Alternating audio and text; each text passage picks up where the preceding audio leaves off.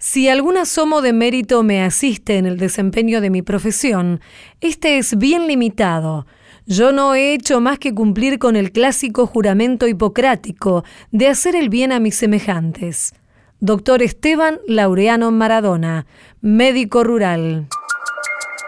Bienvenidas, bienvenidos a una nueva emisión de A Tu Salud por Radio Nacional. Soy Diana Costanzo y están invitadas, están invitados a compartir este espacio en el que podrán escuchar las voces de profesionales de diferentes especialidades de la medicina, investigadoras, investigadores, con quienes conocerán sobre prevención, cuidado de la salud, avances en tratamientos y también consejos saludables. La situación con estos virus es que no respetan fronteras, entonces cuando a veces están circulando en los países vecinos, tenemos alto riesgo de que esos virus ingresen a nuestro país. Las picaduras de mosquitos pueden transmitir diferentes enfermedades y los niños y niñas deben ser particularmente protegidos.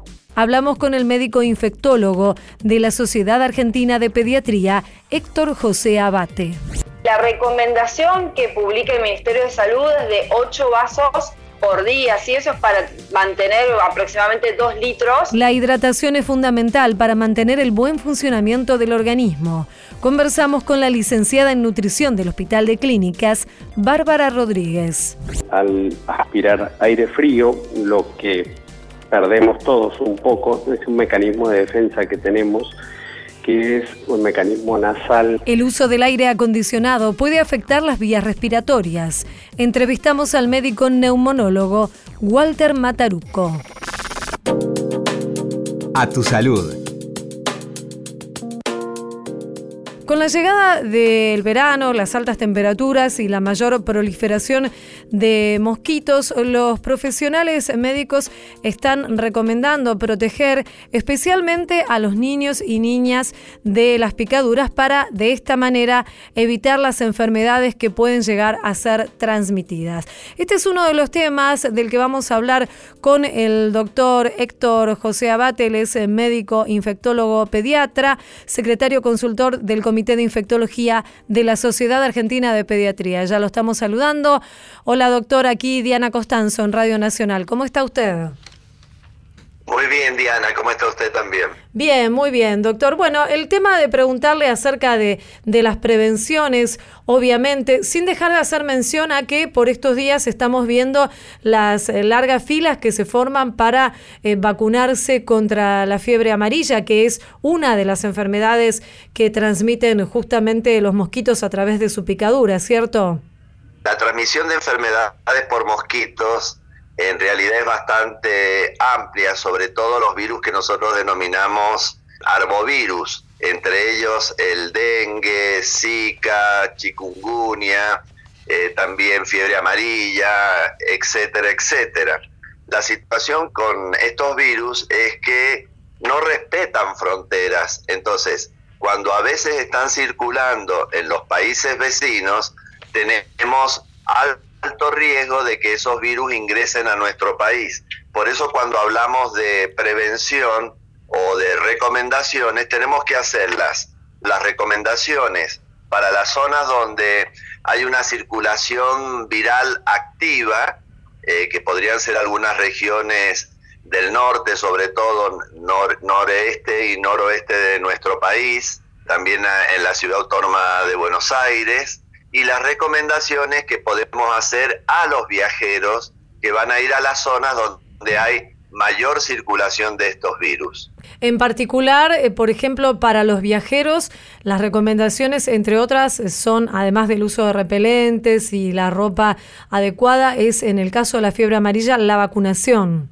Exacto. Con respecto a fiebre amarilla, hay países donde exigen para ingresar al mismo que tengan la vacuna para fiebre amarilla colocada.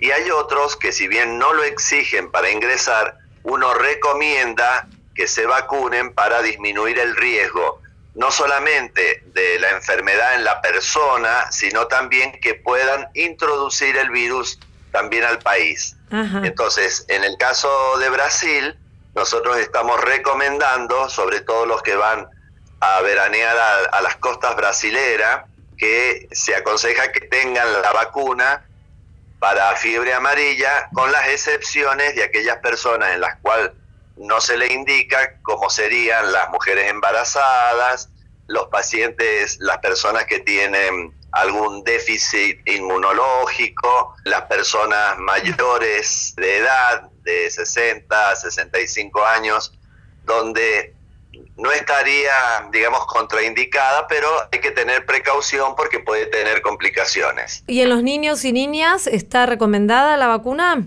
Sí, está también recomendada a partir de los seis meses de edad, ya se puede colocar esta vacuna. Esta vacuna también forma parte del calendario nacional en las regiones donde han habido casos o brotes de fiebre amarilla, generalmente el noroeste, vuelvo a repetir, y noroeste del país. Es importante en estas regiones que haya una muy buena cobertura de la vacunación. Uno siempre espera que supere el 95% para tener un control de la enfermedad. Doctor, en el caso, por ejemplo, para la zona de las cataratas del Iguazú, ¿es necesaria la, la vacunación para esa región? Exacto, uno también lo aconseja, es la, toda la banda, digamos, eh, que está en contacto con las fronteras de Brasil, de Paraguay, de Bolivia, es recomendable que tengan la vacuna colocada. Seguro. Estamos hablando, les recordamos a los oyentes, con el doctor Héctor Abate, el ex médico infectólogo pediatra. Quería aprovechar, doctor, para preguntarle acerca de otro tema de salud que preocupa por estos días y es este brote del hantavirus que se produjo en la localidad, que está transcurriendo en realidad en la localidad chubutense de Epuyén. Ya hay nueve personas que han fallecido, más de 20 afectados y ahora lo que se ha dispuesto es eh, la cuarentena a través de las autoridades municipales. ¿Podría contarnos un poco acerca del hantavirus y de por qué se disponen estas medidas de, aislamiento en este tipo de enfermedades que en principio transmiten los roedores, pero luego es entre humanos, ¿no? Exacto. Eh, también es una enfermedad viral. La, la característica que tiene que puede dar eh, distintas formas clínicas de presentación, desde fiebres inespecíficas hasta cuadros con compromiso neurológico, con compromiso respiratorio, que es la forma de presentación más frecuente también en nuestro país, lo que nosotros llamamos eh, síndrome pulmonar por hantavirus, que es lo más frecuente. En otros países pueden tener más compromiso de tipo renal, por ejemplo.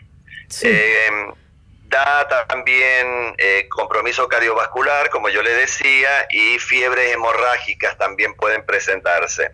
Claro. En América y en el resto del mundo está distribuido en distintas regiones, pero nosotros hemos tenido algunos casos en distintas regiones, eh, de, por ejemplo en el noroeste, en Salta, en Jujuy, en la parte este, en Formosa, Misiones, en Buenos Aires, Santa Fe, o sea que casos se vienen describiendo, aunque en menor cuantía que lo que se está observando ahora en el brote de la región patagónica eh, en el país. Hemos tenido algunos casos. Sí. Eh, el problema es que esta enfermedad, esta enfermedad puede tener una mortalidad elevada. Uno cuando habla en promedio dice alrededor de un 20% de mortalidad, pero puede llegar al 50% de mortalidad, sobre todo por el gran compromiso respiratorio y cardiovascular.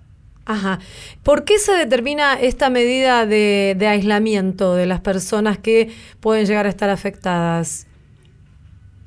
Bueno, si bien el, el, reservorio más importante en nuestro país es el ratón, el colilargo, como comúnmente lo denominamos nosotros, eh, porque elimina el virus a través de las excretas, de la orina, del pelaje, y eso es lo que hace que llegue por vía respiratoria a las personas, sobre todo en las zonas rurales donde hay una proliferación de estos roedores y donde las condiciones a veces de, eh, mejor dicho, el hábitat para estos roedores son ideales, como eh, desechos, eh, basurales, eh, la poda de, bosques, la tala de bosques que hace que este ratón empiece a ingresar a las zonas urbanas, etcétera.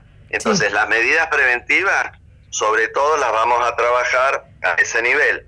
Eh, tratar de controlar la, progresión del, del corilargo. Y lo otro es la utilización de los barbijos, de lentes oculares, ropas que protejan la piel para evitar el contacto con los excrementos de estos animales. Sí. esas serían las medidas más importantes que hay que tener en cuenta. Ahora, en este brote en particular se dio que se transmite entre humanos. Eh, sí, se puede transmitir. No es lo más frecuente, pero se puede transmitir de una persona infectada a. Pasa lo mismo que cuando hablábamos recién con el tema de los mosquitos y el Zika, eh, chikungunya, etcétera, que cuando pican a una persona que está sana, transmiten el virus con esta, digamos, el mosquito a otra persona que, perdón, de una persona enferma a una persona sana lo puede transmitir.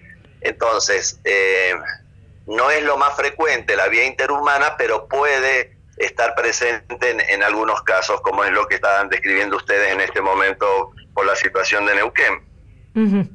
Bueno, muy bien. Queremos agradecerle, doctor Héctor José Abate, médico infectólogo pediatra, secretario consultor del Comité de Infectología de la Sociedad Argentina de Pediatría, por esta charla con Nacional. Le mandamos un saludo. Hasta luego. Hasta luego. Gracias. En la radio de todos. A tu salud.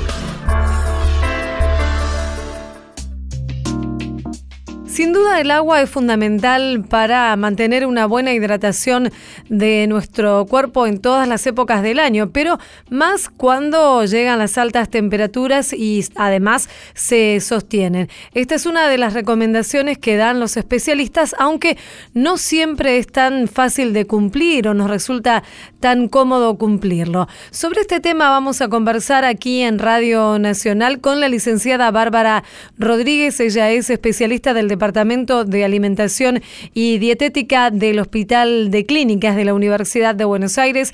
Ya le estamos saludando. Hola Bárbara, aquí Diana Costanzo en Radio Nacional. Muchísimas gracias por atendernos. Hola, ¿cómo están? Un gusto. Bueno, Bárbara, en principio, ¿por qué el agua es tan importante para nuestro organismo?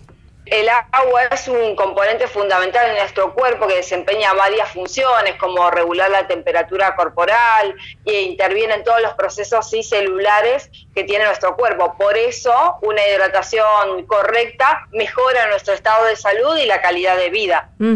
¿Y qué sería lo que ustedes llaman como especialistas una hidratación correcta durante un día de una persona que realiza una actividad normal? La recomendación que publica el Ministerio de Salud es de 8 vasos por día, y eso es para mantener aproximadamente 2 litros, pero en el caso de altas temperaturas o que uno realice un ejercicio físico intenso, se recomienda sumar dos vasos más, de hacer un total de 10 vasos. Claro, y además, eh, Bárbara, hay algunos momentos en la vida de las personas en que se necesita una dosis extra de hidratación, como por ejemplo los niños y niñas o las personas mayores. Sí, más que una dosis extra, en realidad lo que hay que estar atento es que consuman la cantidad de, agua que necesitan para su cuerpo. Muchas veces lo que sucede con los niños o con los adultos mayores es que no, no saben expresarse o que pierden la sensación de sed, entonces uno tiene que estar atento y como adulto ofrecerle agua en distintos momentos para que se hidrate de manera correcta. Entonces mm. evitar que una persona mayor se deshidrate y demás y eso genere consecuencias después para su salud, que pueden llegar a ser graves. ¿Hay algunos alimentos que también nos ayudan a estar bien hidratados? Sí, en realidad el principal hidratante es el agua. Después hay un montón de bebidas que ofrece el mercado, bebidas con azúcar o con edulcorante, que contienen agua, pero además de agua tienen otros componentes que ya no son tan saludables. O alta mm. dosis de edulcorante, o altas cantidades de azúcares o colorantes o conservantes, ¿sí? Eso ya no se considera dentro de una alimentación saludable consumir todos los días. Claro, me refería también, por ejemplo, a si consumir frutas y verduras, ¿eso nos ayuda a estar bien hidratados o es mínima la cantidad de agua que podemos lograr con estos alimentos? No, a través de frutas y verduras también uno incorpora agua, sí siempre es sano consumir todos los días frutas y verduras, porque además de agua aportan vitaminas y minerales. Mm. Pero en el caso de que uno esté deshidratado, la recomendación es tomar agua, ¿sí? además de, obviamente, dentro de una alimentación saludable, consumir frutas y verduras. ¿Cuándo podemos darnos cuenta que estamos deshidratados, que a nuestro cuerpo le está faltando agua?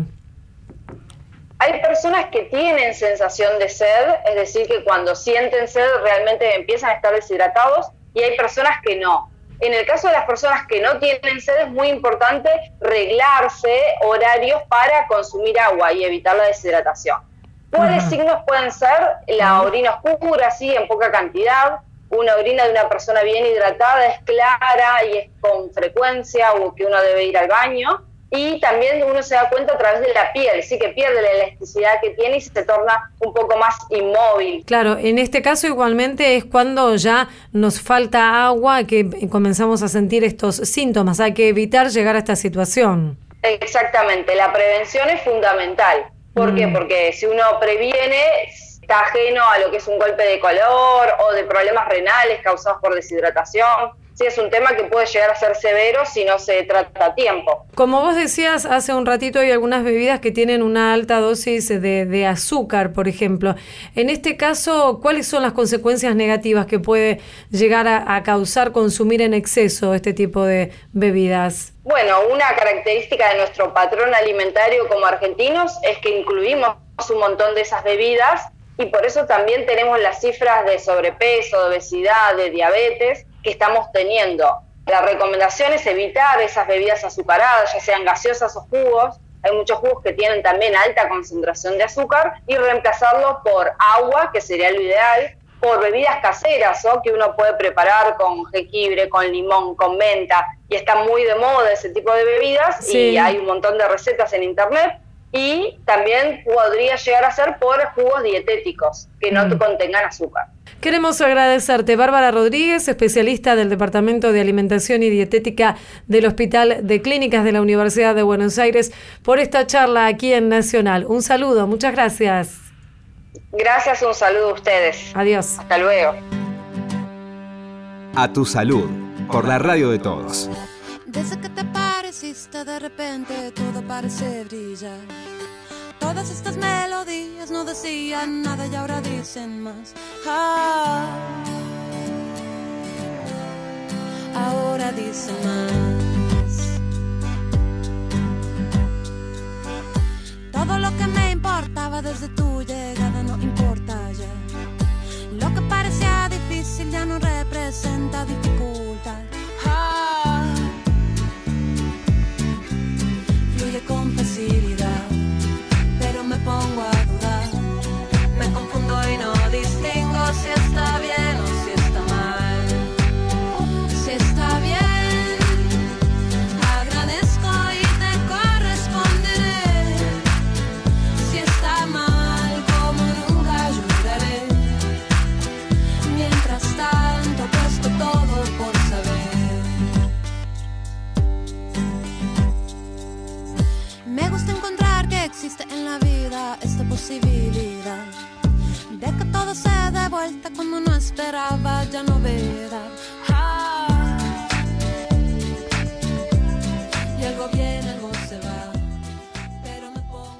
Música aquí en A Tu Salud por Radio Nacional, bien o mal, Julieta Venegas. Seguimos en A Tu Salud.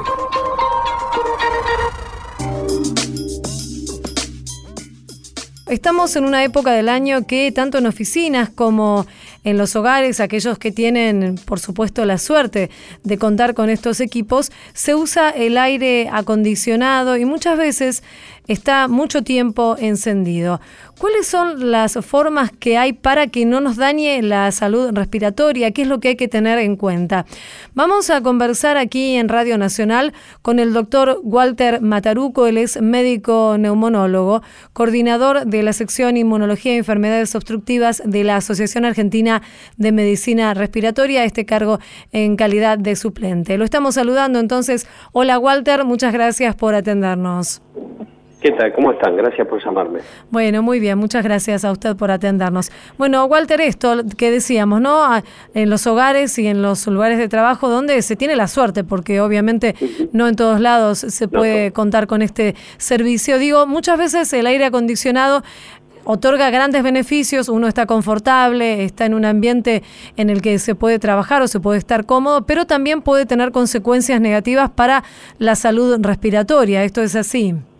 Sí, básicamente lo más importante es que el aire del aire acondicionado, si bien, eh, o sea, es frío, pero es seco. Entonces, al aspirar aire frío, lo que perdemos todos un poco es un mecanismo de defensa que tenemos, que es un mecanismo nasal que calienta y humidifica el aire. Por lo tanto, la exposición prolongada o muy intensa al aire seco y frío puede provocar irritación en la vía aérea superior, sequedad, dolor de garganta, tos. Y en algunos pacientes que tienen predisposición, por ejemplo, por ser alérgicos o por tener lo que se llama rinitis crónica, que es una inflamación crónica de la nariz, puede empezar un cuadro similar a un resfrío que puede ser limitado o no. Sí. es, digamos, esa es la consecuencia quizás más importante. Claro, enfría mucho, digamos, el aire que nosotros respiramos y lo seca demasiado, entonces nos, nos puede dañar. Es correcto, es correcto. Si bien esto es algo transitorio, en el caso de que solo sea la exposición, y puede ser un estímulo para alguien que ya tenga cuadros de tipo alérgico. Por ejemplo, el tema de la limpieza de, los aires acondicionados, de los filtros y demás, ¿esto ayuda a que no provoque daño a las vías respiratorias?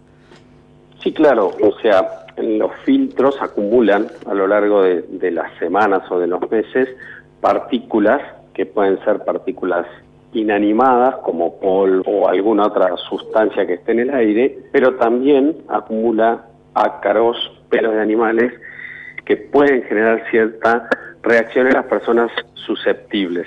Eh, como indican, digamos, todos los manuales de los equipos, una vez por año o una vez por temporada, los filtros tienen que ser limpiados. Básicamente esto es muy sencillo porque se lavan con agua y jabón y se vuelven a poner, o sea que es una manera bastante sencilla teniendo en cuenta la, frecuencia de, este procedimiento.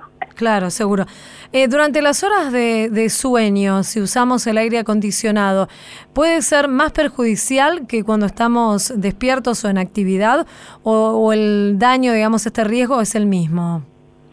Sí, no hablemos de daño, sino de, digamos, de las consecuencias, negativas del aire acondicionado. Molestas. Sí, obviamente. Más que, eh, sí, de noche uno no controla la respiración, puede respirar por la boca y tener más sequedad. El punto es la temperatura del aire, que a veces puede en una habitación eh, acumularse mucho aire frío y si bien la temperatura no va a bajar por debajo de lo que uno estipula, muchas personas lo usan por debajo de lo recomendado y terminan, digamos, durmiendo tapados, pero mm. respirando por la boca, y entonces el riesgo es el mismo, si bien están más cómodos con respecto al calor. Uno de los temas es que la diferencia entre el aire externo, o sea, entre el ambiente externo y el interno, no necesariamente tiene que ser de 10 o 12 grados. Por ejemplo, si uno tiene 34 y pone a 24 son 10 grados de diferencia y lo podría poner a 26 y está fresco igual. Eso es una costumbre que muchas personas tienen y se mueren de frío y el, golpe, digamos, de los cambios de temperatura a veces también es perjudicial, ¿cierto? Teniendo en cuenta que en algún, por lo menos a, mí me pasa, no tengo aire acondicionado en todos los ambientes. Entonces uno duerme fresco, pero cuando se levanta se va a encontrar con la temperatura alta. Entonces a veces poner esa diferencia en menos no va a disminuir el daño, pero sí la temperatura del aire frío. O de repente hay aparatos que tienen la función de apagarlo después de dos horas, o uno mismo, si tiene frío, en vez de taparse, lo apaga y después lo prende de nuevo, o sea, no es muy complicado. Todo esto no son recomendaciones científicas estrictas, son de sentido común. Por supuesto, por supuesto. Y además, eh, doctor, el tema de hidratarnos mientras estamos en un ambiente con aire acondicionado, ¿eso ayuda a que no tengamos estas consecuencias adversas? No, no porque, digamos, el tema es el aire que respiramos y no la, nuestra hidratación. O sea, hidratarse lo que puede lograr es, claro, si uno toma agua no tiene la boca seca. Mm. Eh, digamos, en cuanto a la comodidad puede ser útil, pero no deja de, de ser aire frío y seco el que tira el aire acondicionado. Con respecto también al tema de las, de las oficinas, el problema de las oficinas es que los equipos centrales quizás tiran un aire a baja, más baja temperatura porque tienen que llegar a distancia de 200, 300 metros, entonces el que está más cerca del equipo central sufre el frío mayor o más que otro que está más alejado. Entonces, Mm. Ahí la temperatura ambiente es más baja porque el aire tiene que salir más frío del equipo. Ustedes como especialistas, como médicos en neumonólogos, durante esta época del año, ¿ven más cuadros, hay más consultas por estos efectos en personas, por ejemplo, con, con enfermedades ya preexistentes? Lo que se ve, lo típico, lo típico eh, puede ser eso, o sea, luego de una exposición de una noche de mucho calor, donde uno tiene el aire acondicionado toda la noche, o lo que es bastante común es después de un largo, de un viaje largo en auto, la mayoría de los autos que tenemos nosotros no tienen la posibilidad de regular la temperatura del aire. Entonces, el auto, ah, o sea, va funcionando el aire acondicionado sin parar y no regula la temperatura. Eso es en, en autos, digamos, en algunos autos de alta gama. Por lo tanto, cuando uno va en un viaje, todo el tiempo va inhalando el aire frío y más seco, pero no sabemos bien qué temperatura tiene. Y con respecto al, al uso de otra forma de refrigeración de los ambientes, que son los ventiladores, ya sea los ventiladores de techo o aquellos que son portátiles, ¿también pueden tener algún tipo de consecuencia en las vías respiratorias? No, es muy raro. En realidad los los hay los eh, los ventiladores o los turbos o los ventiladores de techo bajan la temperatura porque hacen circular el aire y en realidad no la secan al aire, o sea que no hay ningún problema y no bajan por sí mismos la temperatura del aire, sino del ambiente, que es distinto. Bueno, doctor, queremos agradecerle, doctor Walter Mataruco, médico neumonólogo, coordinador suplente de Inmunología y Enfermedades Obstructivas de la Asociación Argentina de Medicina Respiratoria. Un saludo y muchísimas gracias, ha sido usted muy amable. Bueno, muchas gracias. ¿eh? Adiós, hasta luego.